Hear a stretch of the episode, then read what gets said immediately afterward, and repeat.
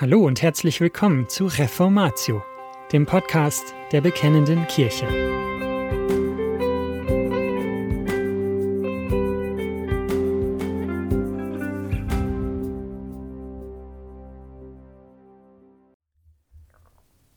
Die Verheißung der Beschneidung des Herzens Teil 1 von Ludwig Röhler Bibelabschnitte aus dem fünften Buch Mose oder wie es auch genannt wird, dem Deuteronomium, bilden heutzutage selten die Grundlage für die Verkündigung in Gottesdienst und Bibelstunde. Das ist bedauerlich, denn dieses Buch ist für alle weiteren Bücher der Heiligen Schrift grundlegend. Eine zentrale Verheißung des Buches ist die Verheißung der Beschneidung des Herzens. In der mit diesem Artikel beginnenden Serie soll dieser Verheißung nicht nur im Rahmen der fünf Bücher Mose nachgegangen werden, sondern auch in den späteren Propheten Jesaja bis Maleachi. Es geht darum zu erkennen, wie wichtig die Botschaft des fünften Buches Mose und dessen rechtes Verständnis für die Auslegung und die Verkündigung aller weiteren biblischen Bücher ist. Abgesehen von den Psalmen hat Jesus selbst wohl kein anderes alttestamentliches Buch so häufig zitiert wie das fünfte Buch Mose. Es wird deshalb von besonderem Interesse sein, zu untersuchen, auf welche Weise durch den Sohn Gottes die Erfüllung dieser zentralen Verheißung der Beschneidung des Herzens gekommen ist.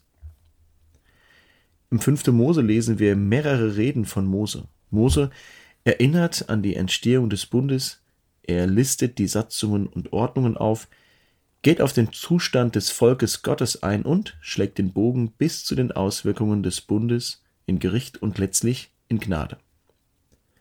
Dieses Buch handelt nicht nur von dem Bund mit dem alttestamentlichen Volk Israel, sondern es wird darin bereits der neue Bund verheißen. Der Mensch ist ein hoffnungsloser Fall. Das fünfte Buch Mose berichtet von einem dreimaligen Versagen des Volkes Israel. Das Versagen des Volkes bei der Einnahme des Landes, Kapitel 1. Das Versagen des Volkes am Berg Sinai, Kapitel 9 und 10. Und das zukünftige Versagen des Volkes im verheißenen Land, Kapitel 31. Dieses dreimalige Versagen macht offenbar, dass das Volk zu jeder Zeit unfähig war, Gott in rechter Weise mit Liebe und Gehorsam zu antworten. Bis zu dem Tag des Bundesschlusses in der Ebene von Moab war das Volk unwürdig geblieben. Es war und ist ohne Aussicht auf Besserung. Der in der Ebene Moab geschlossene Bund gründete deshalb von Beginn an auf der Gnade Gottes. Er war nicht verankert in der Möglichkeit des Volkes, den Bund zu halten. Dies wird nicht zuletzt durch die Gesetze bestätigt. Nicht nur, dass die Berichte des Versagens einen Rahmen um die Gesetze bilden, in Kapitel 9 und 31, sondern auch jedes einzelne Gesetz und jede einzelne Gesetzesauslegung vertieft den Graben zwischen einerseits dem Maßstab Gottes und damit der Bedingung, im verheißenen Land leben zu dürfen, und andererseits der Halsstarrigkeit des Volkes. Mit jedem Gesetz wird es unmöglicher, dass Israel auch nur einen einzigen Tag im verheißenen Land die verheißene Ruhe Gottes erfahren kann. Die Gebote, die zwischen den Kapiteln 10 und 29 angeführt werden, gehen deshalb vor allem darauf ein, wie man mit Versagen und Sünden umgeht. Das Gesetz will somit Menschen nicht helfen, sündlos zu sein, sondern es geht darum, dass sie ihre Sündhaftigkeit erkennen. Zwar wird das Volk zum Gehorsam aufgefordert und am Ende des Buches sogar vor die Wahl gestellt, die Satzungen und Rechtsbestimmungen zu halten oder nicht zu halten, also Leben oder Tod zu wählen, aber die Grundbotschaft des fünften Buches Mose macht deutlich, dass das Volk nicht in der Lage ist, das Leben zu wählen. Vielmehr soll das Volk erkennen, dass es in sich keine Kraft hat, Gott gehorsam zu sein, sondern dazu auf Gottes Gnade allein angewiesen ist. Kapitel 29, Vers 3 oder Kapitel 30, Vers 6. Diese Botschaft findet in Kapitel 30 in der Verheißung des beschnittenen Herzens ihre Zuspitzung. In diesem Kapitel wird die Spannung zwischen der Untreue des Volkes und der Treue Gottes überbrückt. Gott wird das Herz des Volkes beschneiden.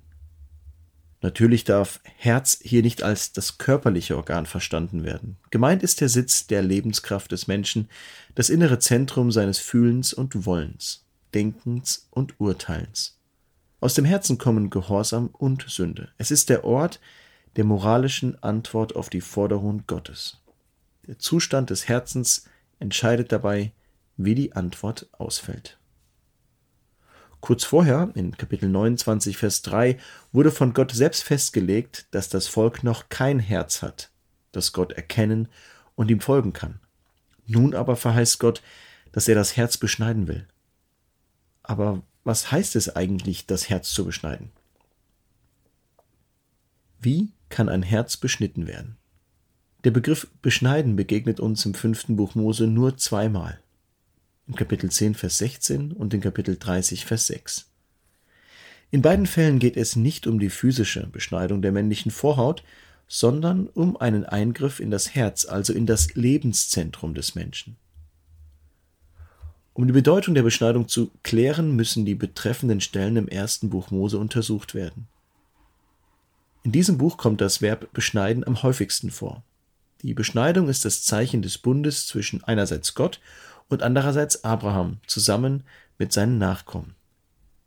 1. Mose 17, Vers 10. Wer beschnitten ist, gehört zu Gott. Das heißt, er ist Gottes Eigentum. In 1. Mose 17, Vers 10 werden Bund und Beschneidung gleichgesetzt. Das aber ist mein Bund, den ihr bewahren sollt, zwischen mir und euch und deinem Samen nach dir. Alles, was männlich ist unter euch, soll beschnitten werden. Wer beschnitten ist, dem gilt der Bund Gottes. Ein Unbeschnittener aber bricht den Bund. Damit wird deutlich, dass die Beschneidung nicht nur ein äußerliches Zeichen war, die äußere Beschneidung verlangte vom Beschnittenen Gott auch innerlich, also mit ganzem Herzen treu zu folgen. Die Begriffe Beschneidung und Herz finden wir in 3. Mose 26, Vers 41. Gott droht im Falle eines Bundesbruchs das Gericht an, namentlich geht es um die Verbannung in das Exil.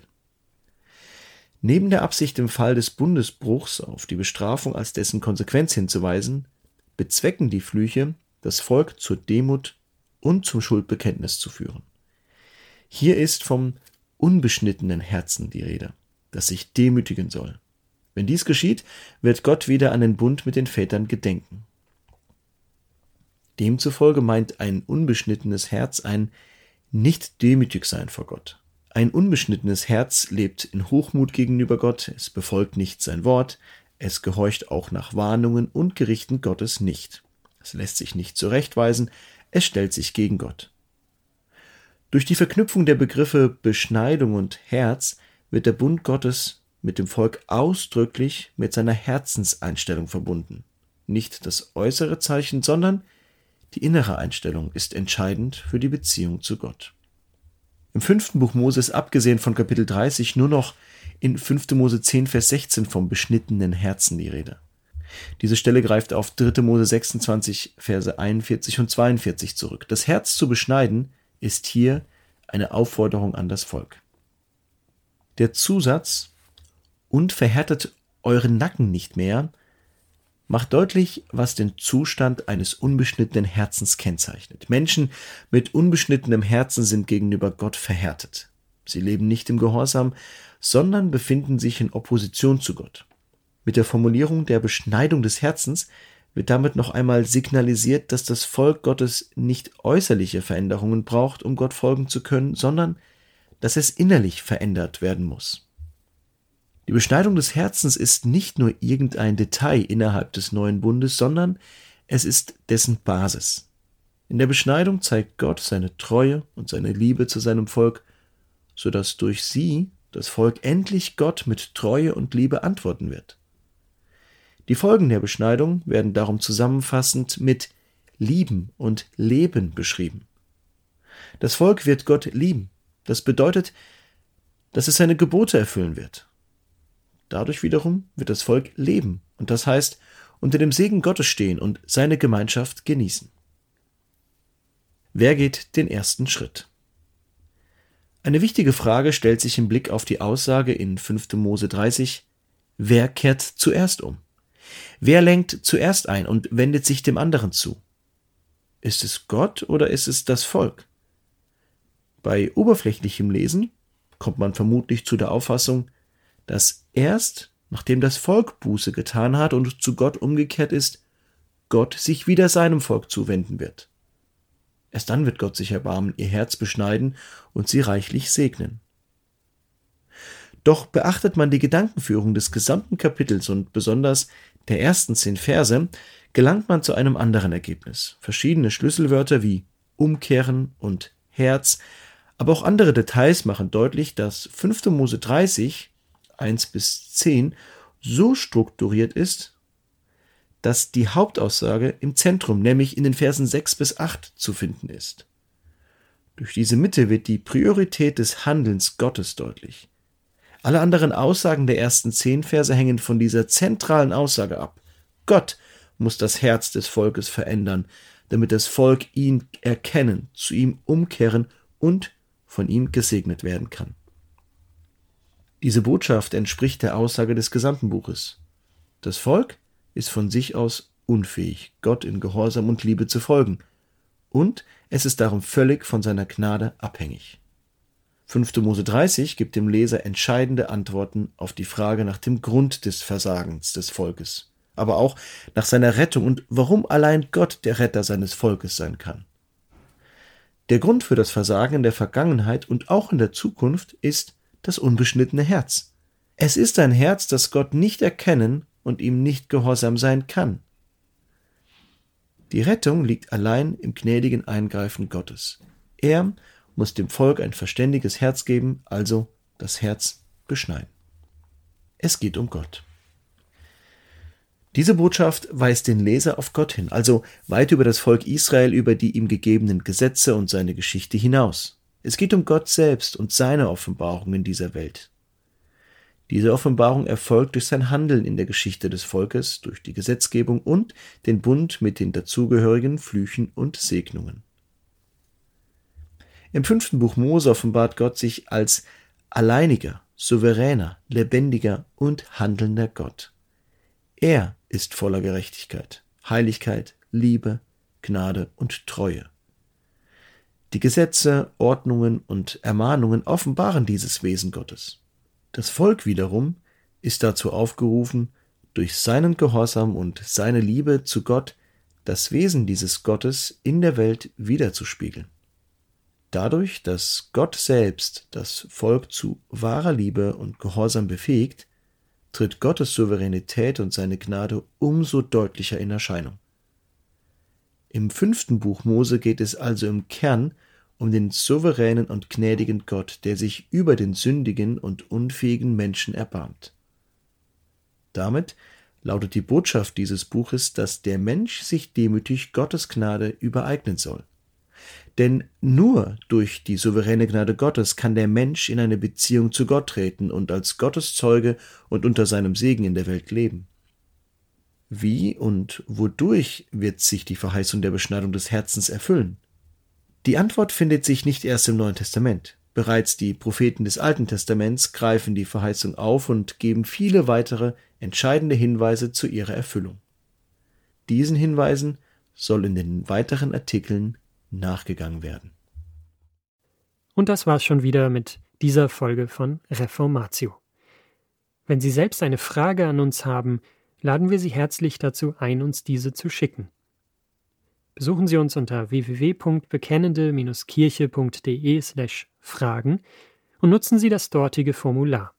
Wir werden Ihnen darauf antworten und, so Gott will, Ihre Fragen klären. Außerdem können Sie auf der Seite der Bekennenden Kirche wie gewohnt die Beiträge aus der BK lesen, die Zeitschrift abonnieren und unsere Arbeit mit einer Spende unterstützen. Alle Links finden Sie auch in der Beschreibung dieser Folge des Podcasts. Wir bedanken uns fürs Zuhören, wünschen Ihnen Gottes Segen und sagen Tschüss. Bis zum nächsten Mal.